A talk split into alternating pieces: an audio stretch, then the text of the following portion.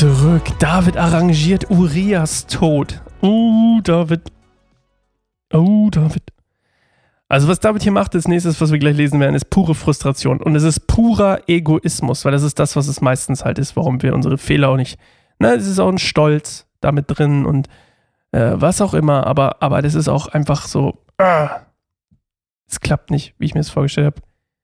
Und jetzt muss ich das halt irgendwie, ja, überdecken noch schlimmer machen. oh Mann. Also erst wollte er, dass er mit ihr schläft, um das, das nicht, dass es nicht rauskommt, dass es sein Kind ist.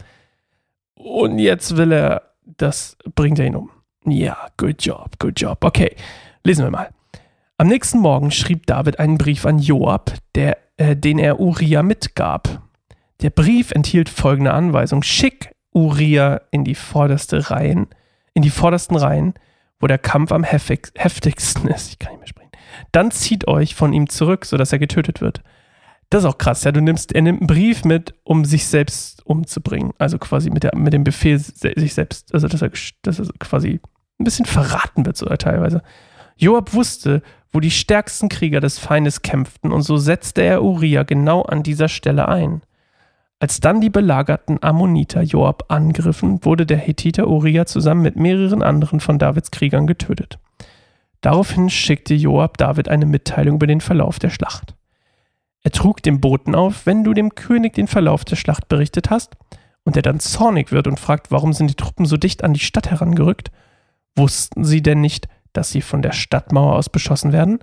Wurde nicht Abimelech, der Sohn Jerubalas, in Thebes von einer Frau getötet, die einen Mühlstein von der Mauer auf ihn herabwarf?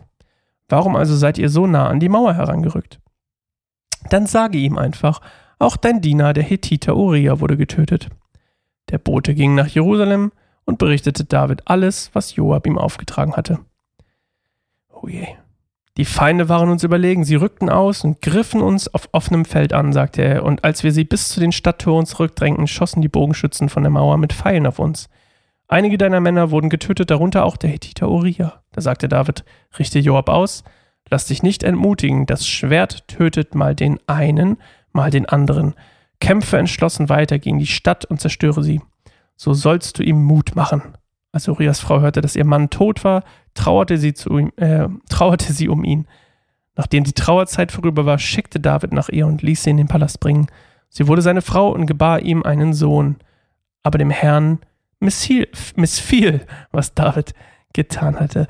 Oh, breaking news, David, das hat Gott nicht gefallen? Du Idiot, ey, ohne Witz. Also, das, das finde ich ja heftig, ja. Wir haben übrigens letztes Mal die, die, unsere Frage vergessen, ne? Ist mir aufgefallen. Ich stelle die Frage mal am Ende, die, die ich eigentlich letztes Mal stellen wollte. Aber erstmal finde ich es krass, okay, dass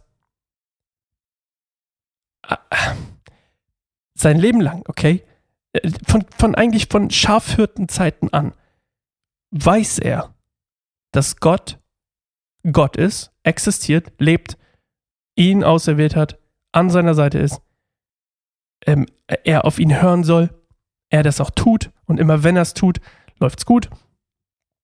Und dann macht er sowas nach über 20 Jahren von gezeichnet, also wirklich definiert von Gottes Gegenwart, muss man einfach mal so sagen.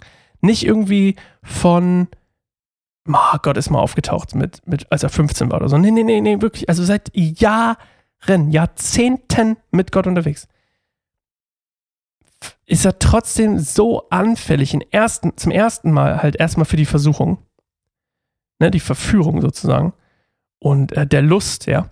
Und dann, also seine menschliche Natur und dann das, was später übrigens äh, äh, Jesus sagt, was wir vors Kreuz bringen sollen. Und dann, dann auch noch so dumm. Also, ich bin schockiert. Ich bin wirklich schockiert.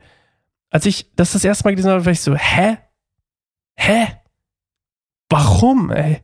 Und dann habe ich gedacht, damn, es ist so menschlich. Und das ist doch auch das, was wiederum David so besonders macht. Nicht nur seine unglaubliche Fürsorge und mit sein Mitgefühl und sein, seine Gnade, seine Vergebungsfähigkeit und was auch immer, aber auch seine Dummheit. Ist das nicht so?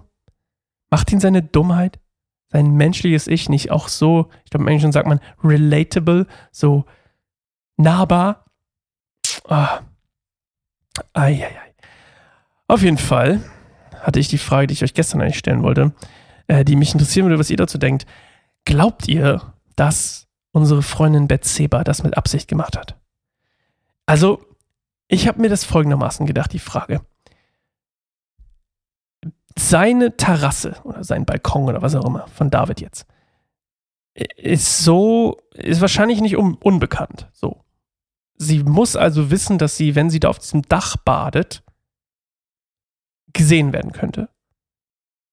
Dann badet sie auch noch, anstatt einfach nur nackt zu sein, badet sie auch noch quasi, um ihre Reinheit zu zeigen. Nach ihrer Blutung, wie glaube ich, stand da, ne? Und wollte sie ihn verführen? Wollte sie ihn verführen?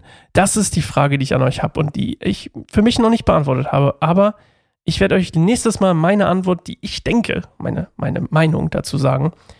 Und ähm, ja, ich bin gespannt auf eure und ich freue mich drauf.